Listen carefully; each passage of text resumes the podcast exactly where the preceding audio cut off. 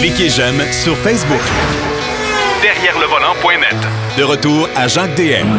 Pour le troisième bloc de l'émission aujourd'hui, ben Marc Bouchard va nous parler de ses deux essais de la semaine euh, qui sont un peu à l'opposé, c'est le cas de le dire encore une fois. Euh, d'un côté, une voiture euh, hors de prix et de l'autre côté, une voiture dans le prix. Salut Marc.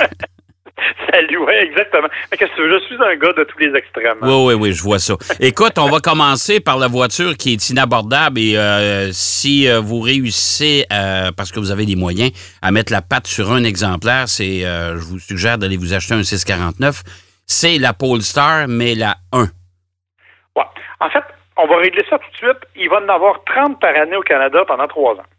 Ouais, mais Alors, moi, j'ai parlé, je veux pas, je veux pas t'obstiner là-dessus, mon cher Marc, mais j'ai parlé avec euh, le président Hugues Bussonnette euh, et il n'en aura que 12 cette année. Oh, mon Dieu! Oui, Alors, on a diminué ça encore. oui, oui, Parce que la location originale, c'était qu'on en faisait 1500 au monde oui. sur trois ans, donc 500 par année, et que le Canada en avait 30 qui lui étaient réservés. Ouais, mais ça, ça a diminué, là. Bon. En tout cas, pour cette Euh, année, on verra pour l'année prochaine, mais pour cette année, c'est une douzaine.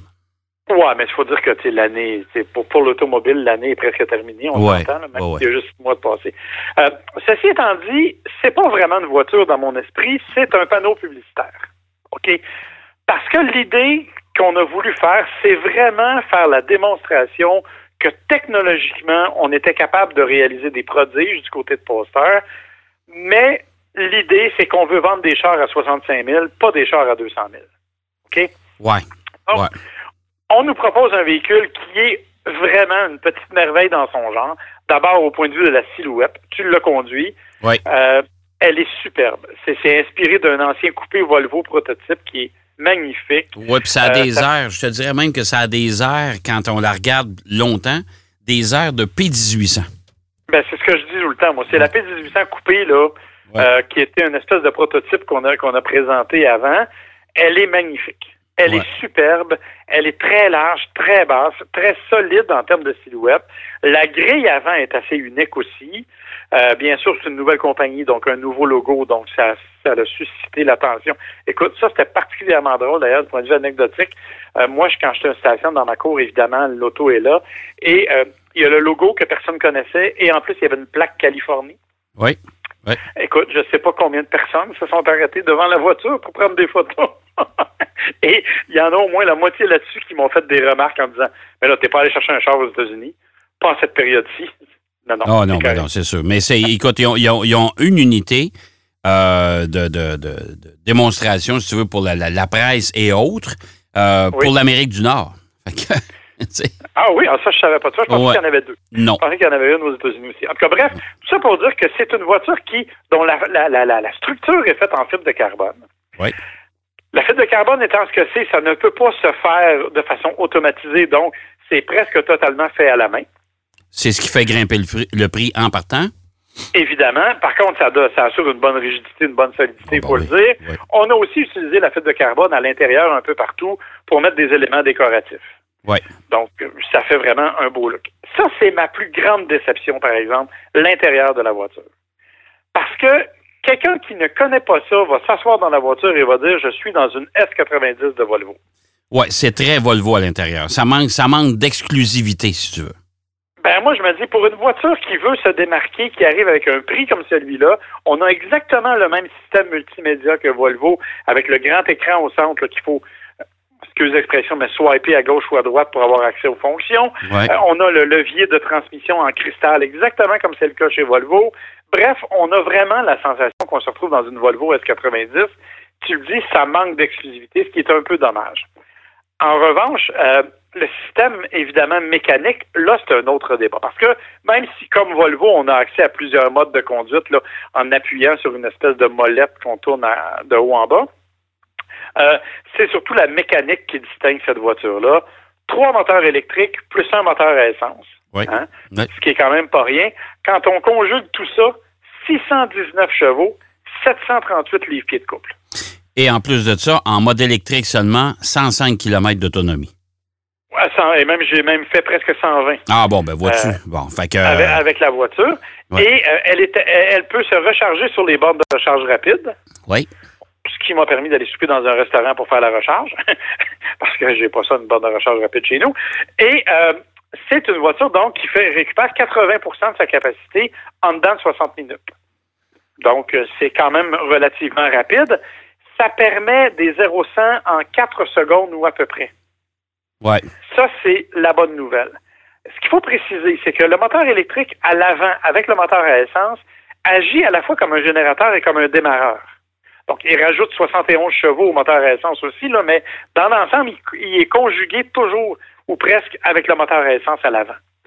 Quand on la met en mode propulsion, à ce moment-là, ce sont les moteurs électriques qui sont logés à l'arrière qui fonctionnent. Oui. Donc, le moteur à essence, à ce moment-là, n'est- n'est pas là parce qu'on est en mode 100% électrique. Oui. Et finalement, il y a un mode rouage intégral qui, lui, bien évidemment, où tout le monde travaille ensemble là, au niveau de la motorisation. Oui. Tout à fait. Tout ça, tout ça est totalement transparent, c'est-à-dire qu'on ne ressent absolument rien au niveau de la conduite quand il y a des changements, parce qu'il y a aussi un mode hybride, là, et quand il y a des changements de l'un à l'autre, on ne sent absolument rien. Euh, tout ça se fait de façon très claire, très limpide. Euh, boîte automatique 8 vitesses qui est tout à fait correcte. La voiture se comporte très bien. Je ne sais pas si tu as eu l'occasion de l'essayer un petit peu de façon plus dynamique. Oui. Oui. Elle se comporte très bien, mais elle n'est pas très communicative. Tu n'as pas beaucoup de feeling quand tu conduis de façon dynamique. C'est une voiture grand tourisme. C'est pas, c'est pas, c'est pas une sportive pure et dure, ça. Non, effectivement, mais avec 619 chevaux et un mode sport, moi, je m'attendais qu'on ait un petit peu raffiné ce côté-là pour la rendre un peu plus agressive. faut dire qu'on peut aussi la rendre plus agressive parce qu'on a des suspensions qui ont été développées avec Öhlins, la compagnie suédoise, que l'on peut manuellement modifier pour ajuster les débattements. Oui. Donc ça, ça nous permet évidemment de maximiser la conduite si on a envie de le faire. Mais avec les, avec simple. les, avec les routes au Québec, Marc, euh, tu, tu veux pas, tu veux pas aller jouer là-dedans. Non, non, c'est sûr que tu finis avec une fracture du crâne, mais bon. Ouais. mais, mais dans l'ensemble, c'est donc une voiture qui est vraiment agréable à conduire, dont la mécanique est tout à fait efficace, qui est belle. Mais est-ce que je paierais 200 000 pour cette voiture-là? Moi, j'ai un doute. Je pense que c'est là que le bas blesse, c'est que c'est très cher. Écoute, euh, moi, euh, tu- pour me convaincre euh, du prix d'acheter cette voiture-là à ce prix-là, euh, il va en avoir 1500 de produites au total. Euh, c'est sûr que c'est une voiture qui va être rare rapidement. Mais Oui. encore là, la rareté, est-ce que ça va déterminer sa véritable valeur? Est-ce que les gens vont se, se courir aux portes pour aller s'acheter une Polestar euh, de, collection? Je suis pas sûr pour l'instant. Ben, moi, je pense que je suis même pas convaincu que ça va devenir une voiture de collection parce que justement, euh, il y a trop d'éléments qui sont similaires à ce que Volvo fait déjà. Euh, ça peut le devenir parce que c'est la première voiture d'un nouveau manufacturier. Donc, il y aura un intérêt historique, si tu veux, quant à cet effet-là. Mais pour la voiture elle-même, c'est une très bonne voiture, c'est une très belle voiture, elle est vraiment spectaculaire, elle est vraiment magnifique. Mais comme tu dis, à ce prix-là, est-ce qu'elle va devenir un investissement? J'ai un doute. Euh, et ma question, c'est est-ce que ça va vraiment se garrocher pour l'acheter? Moi, je pense que quand on va arriver avec la Polestar 2 et la Polestar 3 notamment, parce que là, ça va être un VUS qui, lui, va être complètement différent, en tout cas en termes d'intérieur. Parce que justement, on parlait avec Bissonnette, le, le président, Oui. c'est ce qu'il me disait hier encore en disant, écoute, oui, on sait que pour le moment, ça ressemble beaucoup à Volvo, mais nos intérieurs vont évoluer, puis surtout quand vous allez voir la Polestar 3, là, c'est vraiment un, même le système multimédia est sur une autre base, euh, donc ça devrait à ce moment-là créer quelque chose de différent.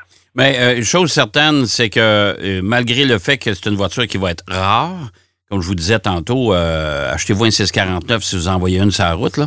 Euh, et, euh, mais euh, c'est le temps qui va, qui va déterminer la valeur de la voiture. Aujourd'hui, tu prends une Volvo 240 Bertone. Est-ce que tu te souviens de ça? Oui. Bon, écoute, c'était la Volvo 240, mais c'est comme si on avait pesé sur le toit, puis c'était un, un coupé deux portes. Ben, Oui. aujourd'hui, ça vaut quand même quelques dollars parce qu'il n'y en a pas. Il en reste plus. Euh, ça, ça vaut de l'argent, mais ça fait tellement longtemps. Alors, c'est une question de temps, je pense, euh, avant que la voiture commence à prendre la valeur. Puis encore là, on verra à ce moment-là si, euh, s'il y a de l'intérêt de la part des collectionneurs pour cette Polestar 1. Mon problème, tu vois, Jacques, c'est qu'actuellement, il y a tellement de petits manufacturiers qui poussent un peu partout et qui font des voitures en nombre limité que c'est plus difficile. Tu sais, à l'époque où tu parles de la Volvo Bertone, entre autres de la 240 Bertone, euh, c'est quand même des voitures qui ont été produites dans une certaine série et il y en a presque plus. Ça, c'est une chose. Mais aujourd'hui, des petits manufacturiers qui font 30, 40, 50 unités de leur voiture, il y en a pas mal. moi, j'ai hâte de voir comment ça, ce monde-là des voitures de collection va évoluer avec tous ces nouveaux modèles-là. C'est ça. On, verra bien le marché à, cette époque-là. Bon, écoute, euh, là, on part d'une voiture de 199 000 beaux dollars et on, s'en va vers Kia avec le Celtos. Oui, qui, la version que j'avais, qui était à 35 000 beaux dollars. eh, monsieur, hein? Il y en a pas mal de Celtos dans, dans une Polestar. Hein? Effectivement. Mais, et le pire, c'est que moi, j'avais la version la plus haut de gamme. Hein? La version la plus équipée à 35 000. Donc, euh, le, prix de base est à peu près 27-28 000 là, euh, dans le cas de la Celtos. Je dois te dire que la Celtos, c'est un véhicule que j'avais beaucoup hâte d'essayer. Parce que quand on l'a dévoilé au salon, tu te rappelles? Oui. Euh, c'est un véhicule qui a attiré beaucoup l'attention parce que c'est un petit VUS qui, pour une fois, a l'air d'un vrai VUS. C'est-à-dire qu'on l'a doté d'un rouage intégral, ce qui est une bonne nouvelle. Ce qui n'est pas nécessairement le cas de ses rivaux là, euh, de, certaines catégories, je pense, tu sais, par exemple, le Nissan Kicks ou euh, même la Hyundai Venue, là, qui, qui est pas aussi agréable qu'on le souhaiterait. Euh, c'est vraiment un petit véhicule qui a du style, qui a de la gueule, que moi j'avais trouvé très charmant. Puis je me disais, ben ça va être le fun. Et honnêtement, j'ai pas été déçu. Je l'ai mentionné, j'avais la version haut de gamme. Ça vient donc avec le moteur turbo de 175 chevaux et avec un mode sport qui, lui, donne vraiment une différence de conduite. Quand on le laisse en mode intelligent ou en mode normal, il y a une certaine lenteur dans la réaction. Quand, même si c'est une boîte à double embrayage, une boîte euh, automatique à double embrayage, quand on le met en mode sport, il y a vraiment une réponse. L'accélérateur devient plus sensible, on ressent vraiment la nuance, et ça, ça paraît beaucoup dans la conduite. Ça paraît malheureusement aussi dans l'insonorisation. Parce que oh, quand on arrive sur autoroute, puis qu'on accélère, on entend le grognement du moteur et on entend pas mal de bruit extérieur. C'est probablement le plus gros défaut de ce véhicule-là. Euh, oui, c'est ça, ça, l'insonorisation, là, ça fait défaut dans bien des modèles, surtout de cette catégorie-là. Ben oui, parce que tu sais, on veut pas investir des fortunes en matériaux supplémentaires pour être capable d'offrir quelque chose d'abordable. Donc, je pense que c'est le cas effectivement. Euh, pour le reste, sincèrement, je ne sais pas trop où placer ce Celtos-là. Parce que, bon, on, en parlait hors d'onde, là. Euh, il y a le Kona chez Hyundai, il y a le Venue chez Hyundai. Moi, je le compare davantage au Kona, euh, dont il partage une partie de la plateforme. La Venue, c'est plus, euh, je te dirais, une Hyundai accent haute sur patte. Et on le sait, la Venue, toi et moi, on a été très déçus de la façon dont on portait. J'ai pas retrouvé cette déception-là avec le Celtos. Au contraire, j'ai retrouvé davantage le petit plaisir que le Kona nous donne avec le même espace avant pour les passagers, donc il y a de la place, mais évidemment plus de dégagement à l'arrière pour les, pour les passagers et surtout plus d'espace de chargement, parce que comme il est fait carré, ben, tu gagnes en hauteur, même si les dimensions sont à peu près les mêmes. Il est un peu plus long que le. Mais dans, le, dans, le fond, c'est un concurrent au, euh, au Kona chez Hyundai et non pas au Venu. Là. Exactement. Moi, je pense que c'est là qu'on le place et euh, ça en fait un véhicule qui est, euh, ma foi, très intéressant dans cette catégorie-là parce que, comme je l'ai dit, il est un peu plus haut sur pape. Il est davantage conçu pour être perçu comme un VUS. D'ailleurs, c'est comme ça qu'on l'a présenté quand on l'avait dévoilé au Salon de Los Angeles. Euh, on avait même présenté des, des versions off-road avec des rails de toit et tout. Là, vraiment, on avait mis un, prototype pour présenter ça dans cette nature-là. Donc, on mise vraiment sur cette personnalité-là, et ça, c'est bien fait. Évidemment, on s'entend pour dire que ça demeure un petit VUS, là. Ouais. On va pas commencer à te promener dans la rivière Saint-Maurice avec ça, ça se peut que tu restes là. Non, non, c'est pas un Jeep, ça, là. On s'entend. mais, euh, donc, il y a déjà un, élément intéressant. L'autre élément qui, moi, m'intéresse toujours, m'interpelle toujours chez Kia et chez Hyundai aussi, remarque là, mais c'est la longue liste d'équipements de série euh, c'est moi pour le prix, je trouve qu'on se retrouve vraiment avec beaucoup, beaucoup, beaucoup d'équipements. Et le fameux système euh, UVO, le système multimédia, qui est à mon avis un des meilleurs sur le marché parce que le plus facile, le plus ergonomique. Donc, simple à utiliser, simple à consulter. Alors, c'est certainement pas, comment je pourrais dire, c'est un bon petit véhicule, vraiment le fun. À mon avis, dans sa catégorie, il est peut-être un peu moins raffiné au niveau de l'habitacle que peut l'être le CX3, par exemple, ou le CX30 plutôt. Pas le CX3, je suis un peu mêlé, là, mais, le, mais le CX30, on s'entend chez Mazda, eux autres, ils veulent justement se démarquer parce que les, les habitacles sont beaucoup plus... C'est plus luxueux. C'est des véhicules un petit peu plus haut de gamme. C'est exactement ça. Donc, on n'a pas ce raffinement-là. On est plutôt du côté très Kia, là, avec ce que ça implique, avec l'écran la centrale euh, surélevé, avec euh, tout ce qui va avec. Mais c'est bien fait. Et bon, écoute, moi, j'avais un véhicule qui était relativement neuf, mais euh, il n'y avait pas de craquement, il n'y avait rien de, mal ajusté. Honnêtement, ça fait le travail. Et, et je le répète, l'espace de chargement est impressionnant pour un véhicule de cette taille-là. Bon, alors, si, si les gens cherchent une version Kia du venu, ils n'en ont pas encore parce que, dans le fond, chez Kia, euh, la Rio est toujours au catalogue. Oui, euh, ce que je sache. Bon, alors, euh, tant aussi longtemps que la Rio va être là, parce que dans le fond, le venu a poussé l'accent vers le musée. Oui, ben c'est ça. C'est qu'en fait, moi, je pense qu'éventuellement, Kia va arriver probablement avec une version aussi Kia de, de, ça. Mais là, on n'est pas rendu là encore. Ce qu'on nous propose, c'est plutôt un véhicule qui est un petit peu plus imposant euh, que l'avenue et un petit peu plus euh, agréable en conduite. pas mal, plus agréable en conduite. Excuse-moi, là. Non, non, mais. Un peu. Sauf qu'il faut quand même faire attention. Hein. Oui. Euh, je te rappelle que on parle de, dans mon cas, là, moi j'avais laissé le, 1.6 turbo, qui est un, moteur intéressant. La version de base arrive avec un moteur 2 litres que je n'ai pas essayé, dont j'ai entendu des bons des bons propos, mais il faut se rappeler que c'est livré avec une CVT. Ah bon, fait que euh, ça, on pourra voir. Écoute, Marc, c'est déjà tout le temps qu'on a, malheureusement, mais on pourra s'en reparler éventuellement. C'est sûr. Avec plaisir. Bonne semaine, OK, bonne semaine, mon cher.